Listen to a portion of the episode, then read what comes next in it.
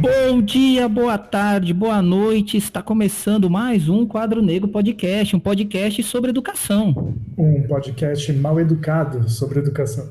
Eu sou o Davi Agatocles. E eu sou o Felipe Trafa. E hoje a gente está aqui né, com ele, uma assumidade aqui no. Não, uma pessoa da televisão, né, um artista, um popstar aí. Pode falar que você é muito famoso, Paulo é Saldiva? É uma honra mesmo. É, né? famoso aqui no bairro, aqui no Bexiga, né? Conheço bem então as pessoas e estamos por aí. Não, tá ótimo, pô. Ser conhecido no bairro já é uma grande honra. Então, para quem não é do Bexiga, né, fica à vontade aí. Eu não vou chamar você de doutor, porque eu não sei, não consigo ter essa formalidade ali, e também não vou chamar você de professor, como muitas vezes chamam, porque o Trafani também é professor, eu também sou professor, e então fala professor, todo mundo fala ao mesmo tempo. Então, vai ser Paulo Saldiva mesmo aí, desculpa o, a intromissão, mas eu queria, Paulo, que você se apresentasse, então, para quem não te conhece, por um acaso não te conhece, né? Quem você é, o que, que você faz, enfim, fica à vontade se quiser dar currículo Lattes, se quiser dar currículo Vitae, se quiser falar sobre seu prato preferido, enfim, fique à vontade para se apresentar. Perdido, que não assiste o Jornal da Cultura. Bom, então, eu, eu sou médico, né? Eu, eu sou formado na Faculdade de Medicina e sou um patologista. O patologista é um médico meio estranho, né? Que ele, ele estuda faz diagnóstico de doenças. Eu gosto de doenças respiratórias. E também a gente faz autópsia, né? E com o tempo fui tentando estudar como é que a cidade, como é que o código de endereçamento postal determina risco de adoecimento e eventualmente de morte. Porque a gente lê, né, na, a gente tem lá na faculdade um serviço de verificação de óbito que faz as autópsias das pessoas que morrem em São Paulo de morte natural e que é, não tem atestado de óbito, alguém que assine o atestado de óbito e elas vão para a autópsia. Aí você começa a perceber, é, digamos, a relação entre saúde e doença e vida e morte, ela depende não só da biologia do corpo, dos fatores genéticos, mas também da, da fisiologia de como a cidade funciona, de onde ele mora, que é uma, é uma aproximação do tempo que ele perde se deslocando, do acesso que tem à saúde, da renda. E isso é um importante modificador de efeito. Só, só para explicar, por exemplo, o risco de morrer antes do tempo por infarto do miocárdio varia cerca de 16 vezes em nossa cidade, independentemente de qualquer ajuste para idade, para obesidade, para para qualquer outro fator de risco, né, dislipidemia e tal. Então, tem uma parte, quando você quer estudar a variação da a variação espacial do, do, risco de morrer antes do tempo, você vai ver que ela tem uma correlação. Se você colocar nível socioeconômico, cor da pele, o, o, o código de endereçamento postal, você explica 63% do, do, da variabilidade com isso, sem saber nada sobre a pessoa, apenas essas três variáveis. Então, eu ensino na faculdade de medicina, que eu sou professor lá, apenas 33% do que é necessário para entender como uma pessoa pode evitar morrer então, eh, antes do tempo. Então, falta alguma coisa para você dar condição para as pessoas viverem dignamente. E eu tenho uma paixão também pela cidade. Né? Eu gosto, eu ando de bike desde os 17 anos, continuo fazendo. Naquele tempo a, dama, a lama do dilúvio ainda era úmida. E ando por aí, eh, vou para a faculdade, vou para a USP, no campus do Butantã, na bike, a bike me permite olhar a cidade. Então, tem uma paixão para uma cidade que é feia, ela é dura, mas ela tem muita personalidade. Então, o meu melhor currículo, talvez eu possa dizer que eu sou médico, patologista, tento ser gaitista e sou um amante da cidade de São Paulo, um amante de Sampa. E nesse período da pandemia, quando a pandemia começou, é, era uma doença nova. Como eu faço autópsia, a gente começou a fazer autópsia dessas pessoas que vão no HC, que virou um hospital de referência. E nesse sentido, é, como a gente não tem uma sala com proteção biológica suficiente para garantir a segurança da equipe que faz a autópsia e mesmo para entregar o corpo depois para a família, nós é, começamos a fazer autópsia sem abrir o corpo, guiada por métodos de imagem, onde a gente localiza os órgãos, as regiões dos órgãos que são afetadas e com agulhas de biópsia a gente retira pequenos fragmentos. Isso é, não só aumenta a segurança da equipe, mas dá muito conforto para a família, porque é um método muito mais humano, é como se fosse, mal comparando, não uma doação de órgão, que não pode ser feita, mas uma doação de conhecimento. Conhecimento que as pessoas dão é, em nome da, digamos, para evitar que outras famílias ou outras pessoas passem por aquilo. quando eu converso com as famílias antes e depois para explicar o que deu, eu, eu, vejo pequenas crônicas de mortes invisíveis, mortes de pessoas que eh, não aparecem em jornais, mas que morreram porque ela ou algum familiar manteve a cidade funcionando. São motoristas, são assistentes de creche, eh, entregadores, eh, ca caixas de supermercado, gente que trabalhou no comércio, gente que entrega comida. E aí você começa a ver que cada morte é uma crônica onde a gente liga a biologia do vírus, as vulnerabilidades do corpo e também a, o modo de vida de uma cidade tão diferente. E, infelizmente, a gente teve o duvidoso privilégio de estudar também as mortes de crianças e adolescentes. E, então, tem duas coisas que eu é, me orgulho dentro dessa tragédia, dessa noite que não amanhece nunca, tentar ter definido alguma a distribuição do a, a COVID-19 como uma doença sistêmica, indo a todos os órgãos, a gente detecta o vírus no cérebro, no, nos pulmões, no coração, no fígado, nas gônadas e glândula salivar. Também a gente estudou, uh, talvez tenha sido o primeiro grupo a descrever a trombose como um fator importante da, do adoecimento na Covid. E também nós temos a maior série do mundo de, autópsias de morte de adolescentes e jovens e crianças, onde a gente vê que a morte a doença nas crianças com doença grave, infelizmente é muito raro, mas quando acontece é uma doença que é motivada não só pela presença do vírus, mas pela resposta inflamatória que o vírus monta é, contra o, o, o agente, o, o, que o corpo monta contra o vírus. Eu diria que um, a gente só tem duas pessoas que tão, fazem isso, eu e uma ultrassonografista que trabalha pro bono, de graça, e nós temos trabalhado então nesses últimos 15 meses, praticamente todos os dias, e também a gente eh, ajuda, talvez, as equipes que estão na linha de frente, mostrando sobre técnicas de ventilação, o que está acontecendo nos pulmões, e também para entender e, e, também montar um biorepositório de tecidos que hoje é compartilhado por quase 80 grupos de pesquisa do Brasil e do mundo. Eu entrei nessa pandemia em março de 2020, achei que ia sair em novembro de 2020, outubro de 2020, e vejo hoje que ainda a história vai ser muito longa e que a gente tem muitas perguntas sobre variantes, sobre morte de jovens, sobre a efetividade das vacinas, enfim. É uma situação que, como todos os profissionais de saúde, demanda um pouco de esforço, mas também, por outro lado, é muito recompensador. Primeiro, doutor Paulo, queria agradecer né, por isso, né, por, por tudo o que você contribui num momento tão difícil né, que nós estamos passando, com toda essa possibilidade né, de, de compartilhar esse conhecimento com todos nós. Né. Interessante né, saber um pouco da rotina médica né, e de como vocês têm a possibilidade de fazer essas pesquisas. Né. Você descreveu né, o que é fazer a autópsia né, dos, é, das pessoas que foram afetadas por essa doença né, e ainda com um processo que, que dá um, mínimo de dignidade depois, né, para que a família possa enterrar aquele corpo com condições, né, tendo a possibilidade de fazer esses estudos todos, né, é, é isso também, né, essa doação do, do conhecimento que é possível fazer, né, após esse né, esse tipo de, de avaliação.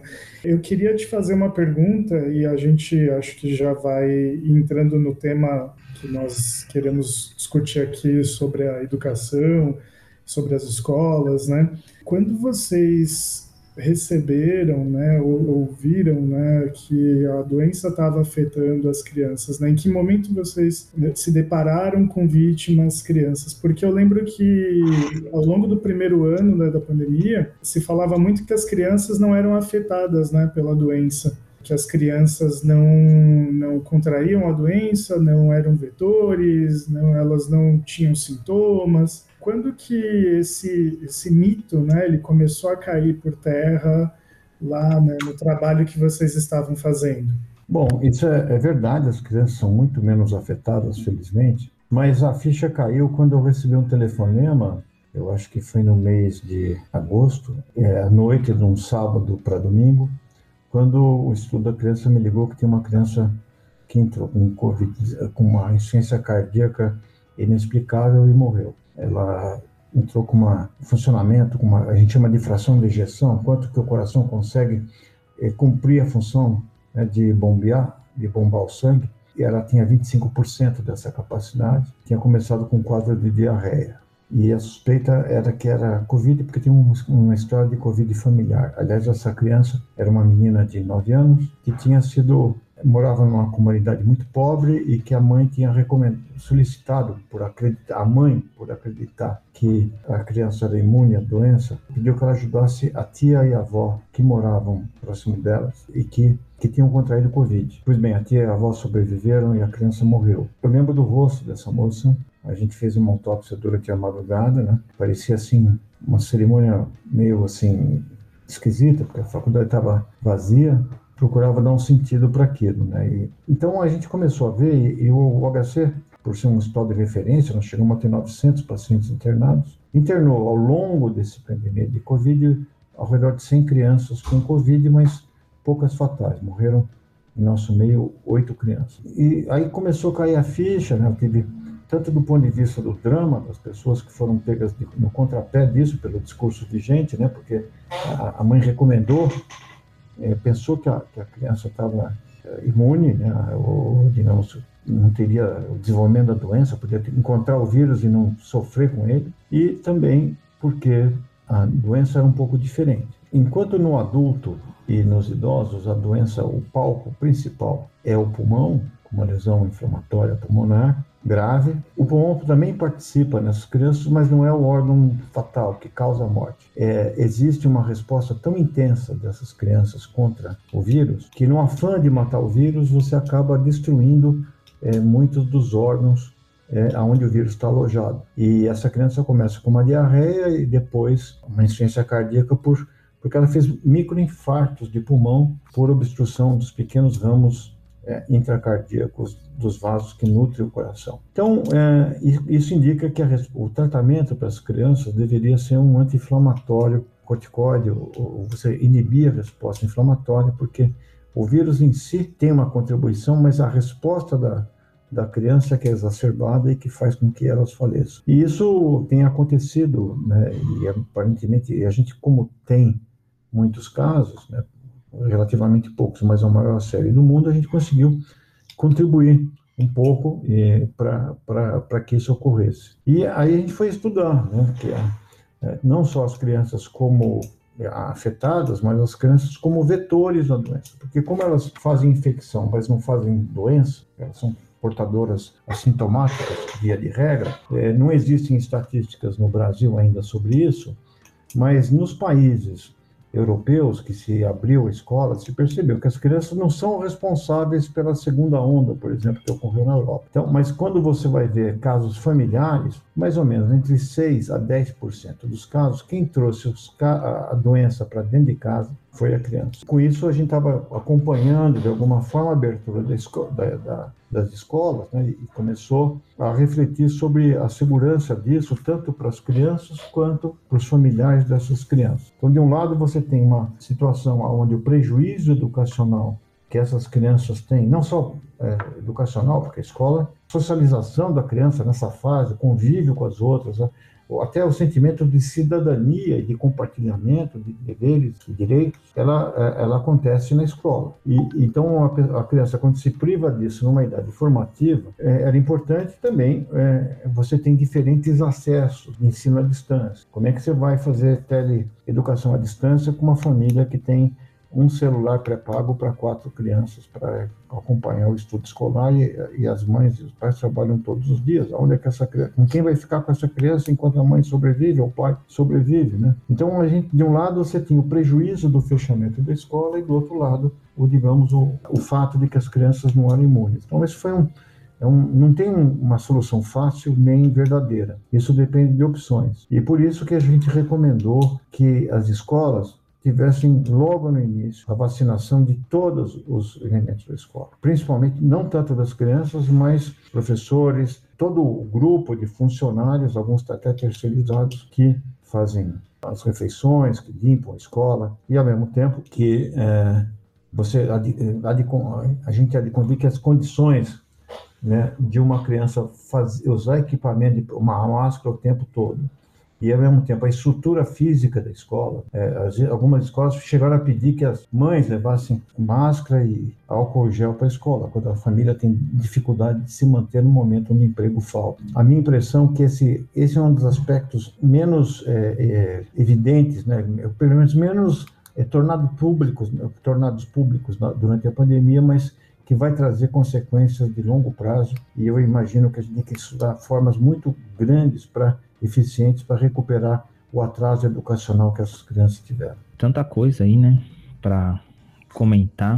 Assim, uma pergunta boba, né, que às vezes você não tem uns pesadelos à noite, não, de, com tanta carga assim de emocional, tanta força física assim, que eu acho que é porque não é só ali, né, desculpa a expressão, não é só abrir um corpo, né? como você mesmo contou, tem todo tem toda a questão do que é esse corpo, de onde vem esse corpo, o que representa esse corpo, né? E para as pessoas que estão ali, assim, que força ali, viu? É bem complexo. E com relação a esse ponto que você está falando sobre, principalmente sobre a questão de o papel das crianças, não como necessariamente um, uma vítima direta, né? Como alguns casos, né, que a gente viu e que acontece com as crianças, mas aquele negócio de que as crianças podem ser pessoas que vão, vão levar para outros grupos, né? Aí quando eu falo crianças, eu estou falando adolescente também, mas é porque me incomoda que é o seguinte, né, que a gente chegou num ponto em que a gente banalizou pouco. É, a gente vê muitas pessoas falando de educação e quando elas falam, ah, não tem problema, poucos pegam. Porque a gente banalizou isso que você estava falando no começo, né? Que assim, um corpo ele é uma história. Se morrer um, se uma pessoa se for, é uma história. A gente não valoriza mais essas histórias, a gente perdeu isso, a gente perdeu esse ponto, né? A gente perdeu esse momento, assim, essa humanidade mesmo, assim, e não se perdeu agora, tá? A gente já perdeu isso faz muito tempo, assim. O Brasil agora ele só tá dando rosto e nome para o que se pratica há muito tempo com relação à ausência de, de humanidade mesmo, assim, né? De entender a cidade para além do prédio e do valor que, que se tem nas ruas, assim, para entender as pessoas. Então, em cima disso, desculpa me alongar ali, que eu acho que eu achei importante colocar isso, isso, que é uma agonia pessoal muito grande, assim. Queria te perguntar, hoje, o que você acha que a gente aprendeu que é mais importante para a gente levar para casa como um todo, e principalmente pensando as crianças e os adolescentes, assim, o que, o que a gente aprendeu nesse tempo, além de tudo que você já falou aí no começo, assim, coisa que só surgiu a partir de um tempo, a partir desses, desses dessas noites, né, ali dando sentido para as coisas, assim, dando sentido para sua função. O que a gente aprendeu ali que nós, pessoas comuns assim, no dia a dia, que a gente pode tentar fazer para pelo menos amenizar essa situação que ainda é muito muito dura e muito difícil. As crianças, de fato, mexeram com toda a equipe. E foi quando você começa a questionar um pouco o, o, sentido né, de uma pandemia, aliás, como acontece em todas as pandemias. Todas as pandemias, elas levaram um grande sofrimento da população no momento que elas ocorrem, mas sempre a gente sai um pouco melhor depois delas. Tanto, não tenho dúvida que no campo da ciência e, do, e da saúde nós vamos sair melhor, e talvez nos hábitos eh, pessoais. Nessa criança, particularmente, foi um caso estranho, né? Quando eu saí da faculdade de manhã, eu, moro no Bexiga, a faculdade fica ali na Doutor Arnaldo, e eu gosto de dar uma esticada pela Paulista e andar um pouco, mesmo para você voltar a sair daquela, daquela situação, né? E refletir um pouco sobre ela. A bike é uma grande psicoterapeuta. E tinha uma manifestação na Paulista dizendo que a, que a doença não precisava usar máscara e tal, né? Então, naquele dia, é, talvez alguns não, não, não conheçam, não lembro, porque era do meu tempo, o super-homem, quando ele encontrava a criptonita vermelha, a verde tirava força, a vermelha levava ele para o mundo bizarro. E parecia que minha bicicleta estava na criptonita vermelha, feita de criptonita vermelha, porque eu tive do mesmo lado realidade objetiva e dura, e do outro lado um mundo de ficção que era construído a partir de falácias nas redes sociais. Hoje, a magnitude da, e o número de mortes que a pandemia causou, ela foi fazendo com que esse mundo irreal, do sonho, né, mundo, digamos, da ignorância fosse reduzindo, porque acho que muitos de nós e todos os brasileiros já conheceram, tem na sua família, nas suas relações próximas, alguém que adoeceu gravemente ou que faleceu. O mundo do, do fake foi reduzindo-se, né, ficando só num grupo extremamente sectário e, e ao mesmo tempo, por, pelo, pelo duro aprendizado de uma pandemia. O que a gente aprendeu tem coisas que a gente aprendeu na ciência, que é que o vírus, embora ele, esse vírus ele seja um vírus RNA de fita simples, ele não é desprovido de capacidade de mutar. Ele é menos mutável que o vírus da influenza, mas quando você tem inúmeros, bilhões de cópias ou trilhões de cópias ocorrendo no mundo, dividindo, pode surgir uma mutação randomicamente que o torne mais eficiente, inclusive para vencer as nossas defesas imunes, seja aquelas de uma infecção prévia ou das vacinas que a gente já tomou. Por exemplo, em Manaus, a gente aprendeu com muita surpresa que, a partir de, de, de estudos sorológicos de base populacional, provavelmente 30% dos casos da segunda onda ocorreram em pessoas que já tinham, era uma reinfecção, tinham a variante original e durante a, quando surgiu a variante P1, é, eles não tinham, eles desenvolveram doença. Felizmente não tanta morte, mas desenvolveram doença de novo.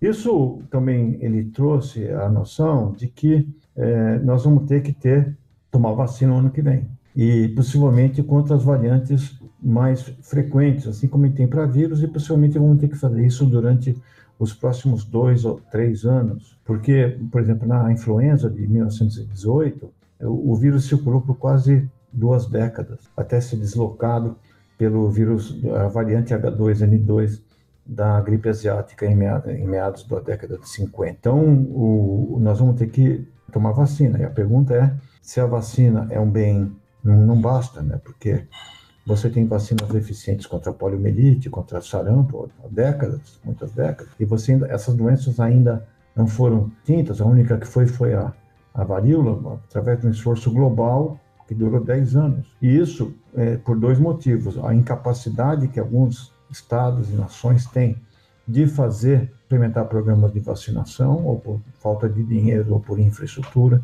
e também o movimento antivacinal, que vem crescendo muito no mundo, né, por questões absolutamente eh, culturais e, e talvez um pouco de estupidez. Então, aquele conceito antigo que você tem que ter uma vigilância epidemiológica, não adianta ser por exemplo, no início, a vacina foi tratada como uma commodity e não como um common. Quer dizer, quem mais tinha dinheiro comprou vacina em excesso para sua população, saiu na frente. E como sempre acontece em saúde, é, existe uma desigualdade de acesso muito grande e a vacina não foi exceção. Agora, não adianta você vacinar o seu país inteiro, como aconteceu, por exemplo, na Europa, é, ou mesmo no Japão, e mesmo em Israel, né, que teve uma excelente taxa de vacinação muito rápida, que eles estão fechando agora com a variante Delta. E eu, esse vírus ele tem uma vantagem para ele, para o vírus, de que ele pode, ele é extremamente eficiente no ato de infectar e ele tem um período pré-sintomático, onde de uns dois ou três dias, onde você infecta sem ter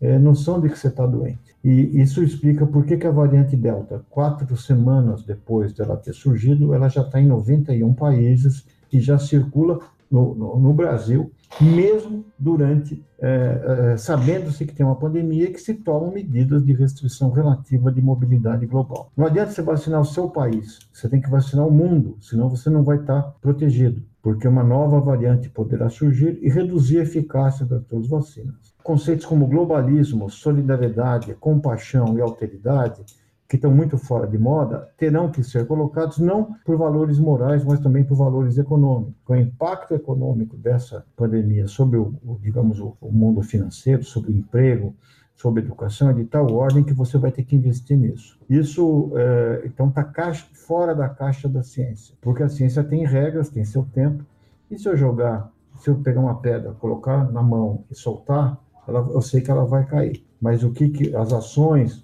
é, de um governante, de um líder global, ela não obedece essas regras objetivas. É muito dependente de fatores que envolvem tanto ética, né, componentes da filosofia, como a ética, como como a epistemologia, como a lógica, e também valores, virtudes humanas como compaixão e solidariedade, que são artigos, convenhamos, estão em falta no almoxarifado das grandes lideranças globais e especialmente no Brasil. Então, eu temo que, a, por exemplo, as vacinas, no ritmo atual de produção e no preço que elas são praticadas, eh, nós vamos chegar a ter vacinação em países, digamos, da, em países da África ou alguns países da Ásia, é, só em final de 2022, talvez em 2023. Por isso que é, vai ter que ser feito um repensar em coisas como globalismo, como vigilância epidemiológica molecular solidária, e nós vamos ter que montar um esquema de, digamos, nos contrapor aquele sentimento de individualismo, tanto no nível pessoal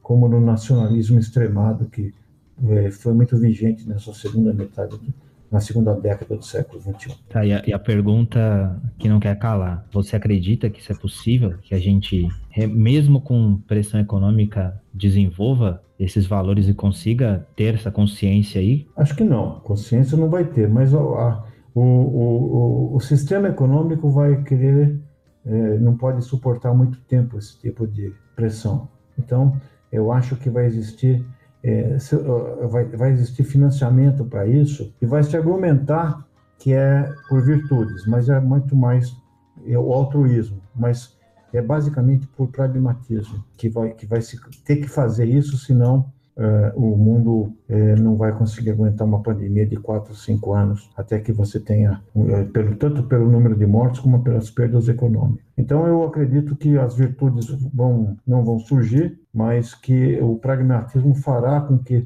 o mundo tenha que tomar medidas que não estava acostumado a tomar. E isso é o caso das grandes lideranças de cunho nacionalista que estão caindo no mundo inteiro. Essa pandemia ela, ela foi uma lição muito trágica de que o isolacionismo nesse, nesse momento é impossível, porque esse vírus ele vai chegar, você pode ter alfândega, pode ter muro, pode ter o que quiser, mas ele vai chegar no seu país e você não consegue tomar medidas nacionais ou locais que impeçam a sua chegada e sua disseminação. É, e cedo à tarde a gente ia perceber mesmo, né, que, como você falou, né, sobre esse pragmatismo, né, que está presente na economia mundial, na, nas formas de organização, né, da, da política, né, de, de, cooperação internacional, elas chegariam a, a, a atuar também, né, como um fator de pressão muito maior, né, contra esse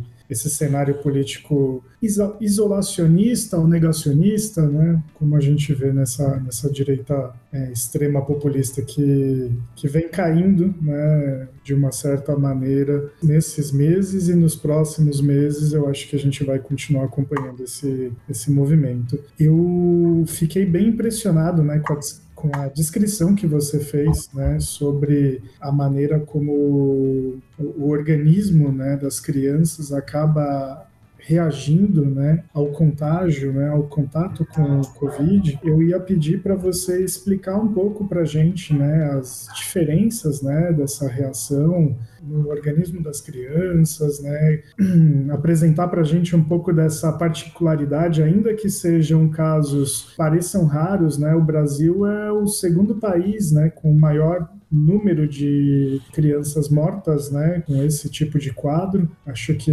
pelo que eu vi, né, nas, nos, nos dados que foram levantados, foi no último mês eu tinha visto essa um levantamento mundial. É, o Peru estava liderando e o Brasil estava em segundo lugar, né. Quando a gente olha os números, nós temos no, no Brasil cerca de, de mais de mil casos de óbito de crianças, né. Então, e adolescentes também né? Adultos jovens, a gente está tá, tá escrevendo um artigo agora mostrando isso, né? De adultos jovens, que acontece o seguinte: isso já tinha acontecido no, no surto de febre amarela é, que nós tivemos em São Paulo em 2017, 2018. A mortalidade, da, o, de novo, o HC foi um hospital de referência e a gente tinha uma taxa de mortalidade, nos casos graves que nos eram enviados, da ordem de 70%. Eles foram para autópsia, a gente começou a estudar do que, que morriam essas pessoas e vimos que tinha, tinha esse componente onde o organismo montava uma resposta inflamatória exagerada, não é que exagerada, mas muito intensa, e com isso você declara a doença, que na febre amarela predominantemente fica no fígado, ela fazia uma inflamação sistêmica. Você é, é, como se a inflamação tivesse perdido o freio. E de, a base das autópsias, quando se viu que isso era um, um papel importante na, na determinação da mortalidade, o uso de pulso de imunossupressor fez com que a mortalidade caísse para menos de 30%. Então, o que a gente viu é que as crianças com Covid fazem exatamente a mesma coisa, os adolescentes com Covid é, fazem a mesma coisa. Por exemplo, na forma do adulto, o indivíduo, o órgão limitante da sobrevivência é é o pulmão e as suas alterações. No caso da Covid, você tem crianças que começam com diarreia, ou adolescentes que começam com diarreia, outros com quadros convulsivos, e outros com quadros mais ou maior forma insuficiência cardíaca.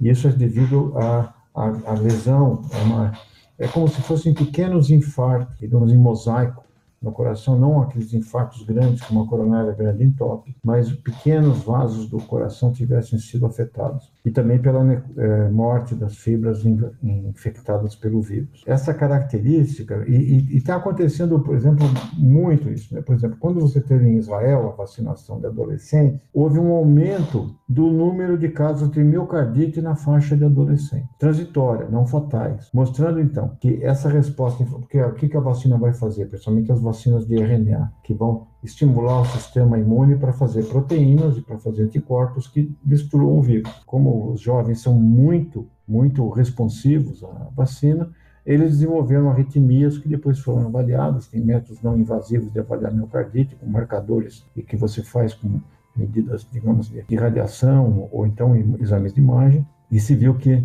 eles desenvolviam uma miocardite transitória. Enquanto alguns têm é, tomam vacina, têm febre e tal, se você for fazer um eletro, é possível que tenha algumas alterações cardíacas associadas. É isso que a gente está vendo, que os jovens, quando eles têm uma doença sistêmica, podem apertar um botão elimine e esse botão ele às vezes assim é aceso, apertado em várias em vários órgãos do corpo. Esse é, é o mecanismo pelo qual as crianças fazem doença. E a gente procurou se tem alguma variabilidade genética, esses casos fazem genoma, fazem exoma, e aparentemente eles não têm nenhuma alteração, nenhum perfil genético, nenhum, nenhum conjunto de genes que explique isso em relação às crianças normais. É, a gente está longe ainda de, de descobrir exatamente a razão disso, mas muito perto de fornecer um tratamento, que é inibir esse excesso de resposta inflamatória. Acertar a dose do anti-inflamatório para não inibir a resposta contra o vírus, mas não permitir que ele exceda os seus limites e acabe com isso levando a um prejuízo, é, amplificando os danos que o vírus já causa. É interessante conhecer né, a maneira como, como a gente pode lidar né, com o vírus claro, sempre o fundamental é fazer a detecção o quanto antes, né?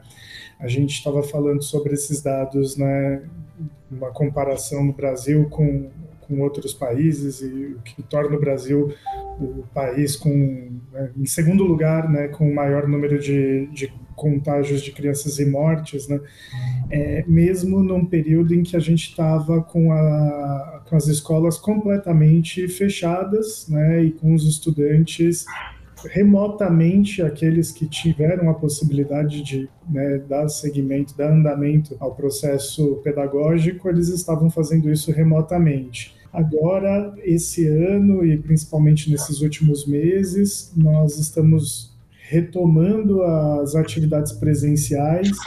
E aqui, no caso do estado de São Paulo, o governador ele já prometeu né, que no segundo semestre nós retornaríamos com 100% dos estudantes em sala de aula. É, eu queria saber sua opinião, né, se você acha que a tendência é que a gente tenha um, um, um aumento né, desse número de casos e o cenário que a gente pode esperar né, nesses próximos meses. E Trafani, eu desculpa, só queria fazer um complemento à sua pergunta, é pensando que os alunos podem voltar até 100% né, não obrigatório e toda a comunidade escolar ali em volta, né, que faz a escola funcionar, voltar 100% obrigatório. E aí pensando que nesse cenário tem muitos professores, tipo nós, por exemplo, e a gente só tem a primeira dose por pelo menos mais dois meses ainda, a gente vai estar só com a primeira dose, né?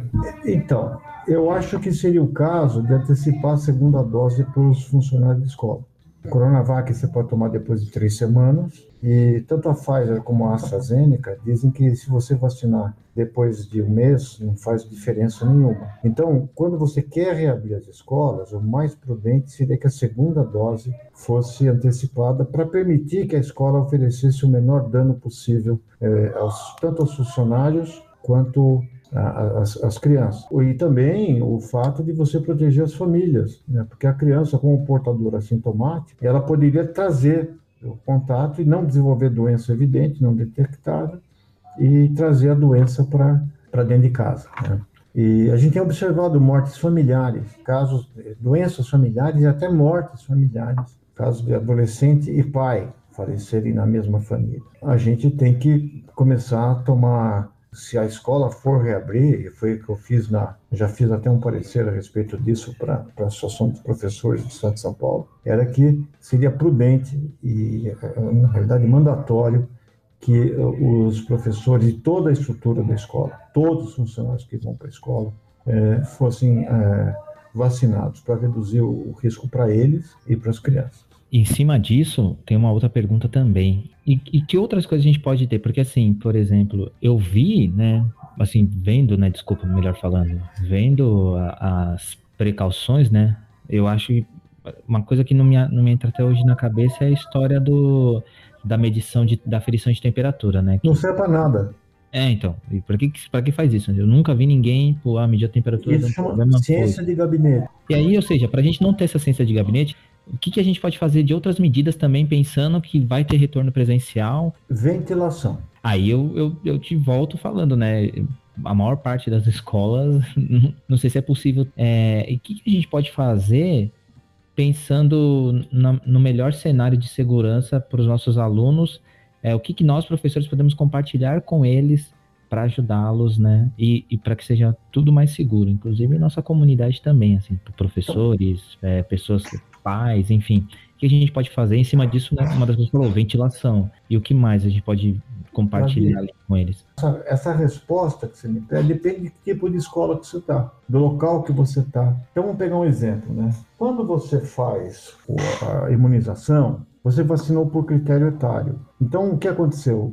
A partir de março do ano desse ano, as vacinas foram concentradas numa porção mais central da cidade, aonde é, você tem a maior expectativa de vida. Quando você vai ver as mortes, elas se concentraram na periferia. Então, existe um. Onde tinha mais morte, não teve vacinação, aonde teve vacinação, é, é, tinha menos morte, já ocorrida antes. Não estou falando morte depois da vacinação, antes. As mortes do ano anterior mostravam que o lugar a ser vacinado não era exatamente só o critério não devia ser só etário, devia ser também porque essas pessoas têm que sair, elas não podem fazer isolamento social. Então, eu faria uma campanha muito grande de, talvez, quando tiver vacina, de reordenar isso, a prioridade e usar critérios socioeconômicos para a vacinação, porque são as pessoas que mais estão próximas. É, dependendo da escola, do endereço da escola, vai ter pessoas que vão compartilhar o mesmo cômodo, e vão ter pessoas que vão ter seu quarto próprio, crianças que vão ter seu quarto próprio.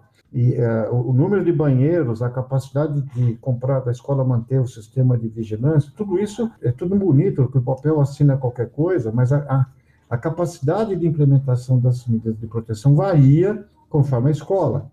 Então, eu reforçaria essa, eu usaria nas escolas o mesmo critério que foi mostrado para as pessoas. Eu começaria das, das, dos funcionários das escolas aonde o índice de mortalidade, onde existe a circulação do vírus com maior intensidade. Eu espero que a compra das vacinas se possa, é, digamos, antecipar e fazer duas doses de vacinação, mas se você toma a, do, a, a, segunda dose, vai só em 15 dias porque tem proteção completa. Então, isso devia acontecer o quanto antes. Você, tem que começar a preparar a vacinação antes e, e, e, na medida do possível, dotar as escolas de estrutura possível para que elas possam ter tudo que é necessário para fazer a higienização, mas tem um outro aspecto. Como é que uma criança, como é que o adolescente, principalmente é, a escola de ensino médio, nos níveis, na, nos, nas, nas, idades mais precoces, é, o nível de, de digamos, de, de, aderência a esses métodos de, de proteção individual são, são menores. E, e isso talvez fosse parte da,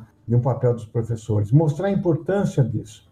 E com isso exercitar fatores do dos limites entre os direitos individuais e a proteção dos outros, que sempre acompanhou as pandemias. Todo movimento de pandemia, peste bubônica, com quarentenas, isolamento das pessoas em lazaretos, o confinamento mesmo de famílias infectadas para que morressem sós, é, ela sempre teve um viés autoritário, até chegar no Brasil com a vacinação contra é, varíola e a revolta da vacina, que foi acompanhada de uma é, medida de, de, digamos, reforma, de, de, urbanização absolutamente de cima para baixo do centro do Rio de Janeiro, pelo prefeito Pereira Passo. Então, eu, eu acho que é, talvez é, temperar um pouco essas medidas, não tratar igualmente escolas que são desiguais. Se você tratar todo mundo com a mesma régua, você vai certamente não atender às necessidades específicas de cada região, de cada escola. E principalmente da voz para os professores, para que eles possam propor soluções, que, porque eles conhecem a escola deles melhor do que qualquer pessoa que fica ali na, na Praça da República. É, né, uma das coisas fundamentais, né, que é esse diálogo, a comunidade, as pessoas que estão envolvidas né, com, com o processo educacional, estão, né, atuando dentro da escola, poderiam ser ouvidas. Na verdade, é, poderia ser feito um, um, trabalho de formação maior e mais específico com essas pessoas para que elas pudessem atuar de maneira mais coordenada e, e podendo contribuir para essa decisão e para as melhores práticas né, dentro, desse, dentro de cada ambiente, dentro de cada unidade escolar. Né? porque cada professor sabe o que, que, falta na sua escola. Então, o, o, quando você vai ver, por exemplo, em geral, a, o aumento do risco ele, é, ele vai ele é exponencial em relação quando você vai para a periferia com dois pontos negros no centro, é a Sé e o Bom Retiro, onde tem moradores de rua e os chamados cortiços, aqui embaixo também, no Bexiga, no Baixo Bexiga também tem bastante. É, mas tem lugares que, embora em lugares periféricos, o índice de mortalidade foi menor, em, em assim, uma distância muito pequena. Então tem lugar que conseguiu reduzir o risco, e a pergunta é, o que, que aconteceu ali? Qual foi a solução local que fez com que você tivesse uma redução do risco, embora tudo fosse feito para não funcionar. E essas experiências é que deveriam ser levadas em conta na formulação de políticas locais, aquelas que emergem do cotidiano, é, naquelas que emergem da, da, da, da criatividade que está embutida dentro de cada um de nós. Porque essas crises que a gente passa, elas, a, a nossa criatividade ela não é, ela ocorre, mas ela é muito ela só acontece quando você tem desafios, ela se acelera. Então, eu acho que se tivesse um observatório de boas práticas e um observatório de sugestões das escolas e, e você levasse em conta isso na formulação da política, você podia ter uma diretriz global, mas adaptá-la às características de cada escola ou de cada região. Perfeito. E aí, Davizão, tem mais alguma pergunta aí? Na verdade, eu tenho um monte, viu? Então, mas aí eu não, eu não queria ficar, eu não queria ficar cinco horas aqui, assim. Eu só queria, na verdade, falar pro Paulo se tem alguma coisa que ele não falou, alguma coisa que ele acha muito importante aí, que ele queira falar agora, ou cale-se até a próxima gravação, né? Bom, eu, eu queria agradecer primeiro, né? É uma oportunidade rara para mim, muito grato, eu agradeço muito vocês pela honra do convite. Segundo, eu queria que vocês que são jovens, estão no começo, eu queria, eu queria deixar um, um recado para que vocês não se contaminem com a frustração da minha geração que diz que não é possível, que política não serve, que, que não tem solução, porque está melhor do que estava no início, quando a gente começou a mexer com isso. E, finalmente, que a gente não perca. Está todo mundo com medo.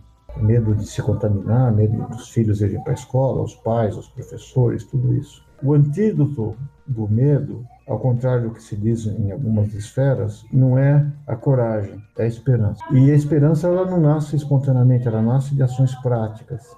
E que os nossas autoridades nos permitam enxergar a esperança. A esperança de uma vacinação, a esperança do diálogo, a esperança de uma construção. E, porque se não houver essa parceria é, é, e, a identificação das necessidades, como é que a gente vai recuperar a defasagem pedagógica que ocorreu nas escolas. Eu espero que a gente é, tem que ter um pouquinho de utopia guardada no bolso do colete, mas não aquela que se não exercita, mas aquela pela qual a gente luta para que ela se materialize e ela ocorra. Por isso que eu agradeço demais a oportunidade de falar com vocês, porque toda vez que eu converso com o pessoal que está na ponta, me faz é, recuperar a esperança e nos faz então ter superar o medo desses tempos tão difíceis, dessa noite que nunca amanhece, que a gente está vivendo há mais de um ano. Aí para nós é uma honra, Paulo, uma honra poder ter conversado contigo, ter, ter tido essa aula com você, né? E retomar também um pouquinho da, da esperança, né? Tentando superar esse medo é, essa sensação que a gente está, que é super paradoxal, né, do querer retomar, querer voltar à normalidade, principalmente no contato que a gente tem com, com os nossos colegas e com os estudantes, é, ainda que com todo esse cenário, mas sabendo de todos os riscos também, né, e, e estando, né, assustados por esse risco, mas né, difícil a gente pensar que muitos desses estudantes ficaram longe de um convívio que está para além né, da, do núcleo familiar é, ao longo de um ano e meio, praticamente quase dois. O quanto é importante a gente trabalhar com essa noção comunitária, principalmente para a solução dessas questões, né? Para que a gente possa lidar com isso, como você disse, com mais esperança. Legal, gente. Obrigado, então, viu? Tudo de bom para vocês. É, então, mas ó, não vai embora já não, porque antes aí tenho duas coisas para falar. Primeiro que você falou da noite que nunca amanhece, mas lembra que esse podcast, ele tem um quê de punk, e o punk, ele é na noite que ele faz a ruaça que a, o dia se choca. Então eu acho que a gente está caminhando na noite sim, mas nós não estamos sozinhos. E o professor, né, ele é um ser da esperança, né? Se acordar de manhã e ir para uma sala de aula, mesmo que seja virtual, é, é um ato de esperança, né? Então, para finalizar, eu só queria pedir um favorzinho para você aqui. Primeiro, eu queria que você mandasse um beijo para uma pessoa que se chama Idalice, conhecida como Dona Alice, que é a minha mãe. Minha mãe, ela, uma senhorinha de 84 anos, vacinadinha agora, ela que assiste o Jornal da Cultura e gosta muito dos seus comentários aí. Então, manda um beijo para ela aí, manda, por favor, que eu quero que minha mãe ouça aí, né? Falar um beijo para a dona Alice. Dona Alice, olha, eu só queria te cumprimentar, né? Primeiro como não te conheço, mas eu conheço um pouco de você pelo Davi, né, que eu tive a oportunidade de conhecer agora. Parabéns, agradeço demais a sua atenção. É, se você gosta, porque eu, eu falo muita bobagem, né, no jornal. Eu não consigo me levar a sério muito tempo, mas eu tenho uma teoria que se você não falar bobagem, você guarda e você executa, né? Então é bom você falar do que fazer. Eu espero que a gente possa, é, junto com o Davi, com o Felipe, com todo mundo que é professor, construir um futuro melhor. E a senhora, do alto da sua experiência, vai ajudar muito também. Obrigado. Um abraço. E outra coisa também, eu queria que você mandasse um abraço, eu vou falar só o nome dele, tá? É um rapaz chamado Leonardo. Pô, Leonardo é meu filho, cara. Ele é, ele é, é completamente diferente de mim, uma versão bem melhorada. Né? Então, um abraço, Leonardo, e obrigado por você ter me feito conhecer o Davi e o Felipe e participar desse evento. Um abração, meu filho. Tudo de bom para você. Deixamos esse abraço também para ele. Sim, um abração aí. Aí em off, se você quiser, em outro momento eu te conto o apelido dele no, nosso time de Várzea lá, Como mas é que é? Como é que é? É? Tá, depois você passa, passa para mim depois. Tá, então um abraço a todo mundo que está ouvindo aí. Até a próxima. Valeu, gente. Tchau, tchau aí. Fomos. Tchau, tchau. Fui. Tchau, gente. Obrigado. Obrigado.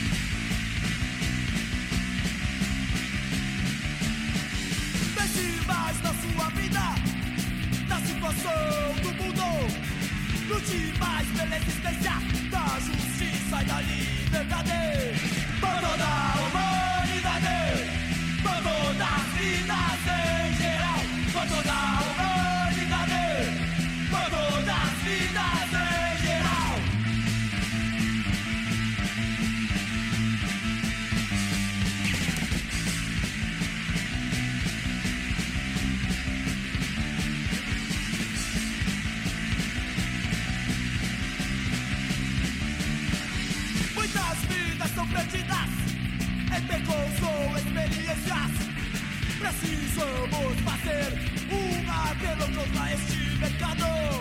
Abandonar o mundo.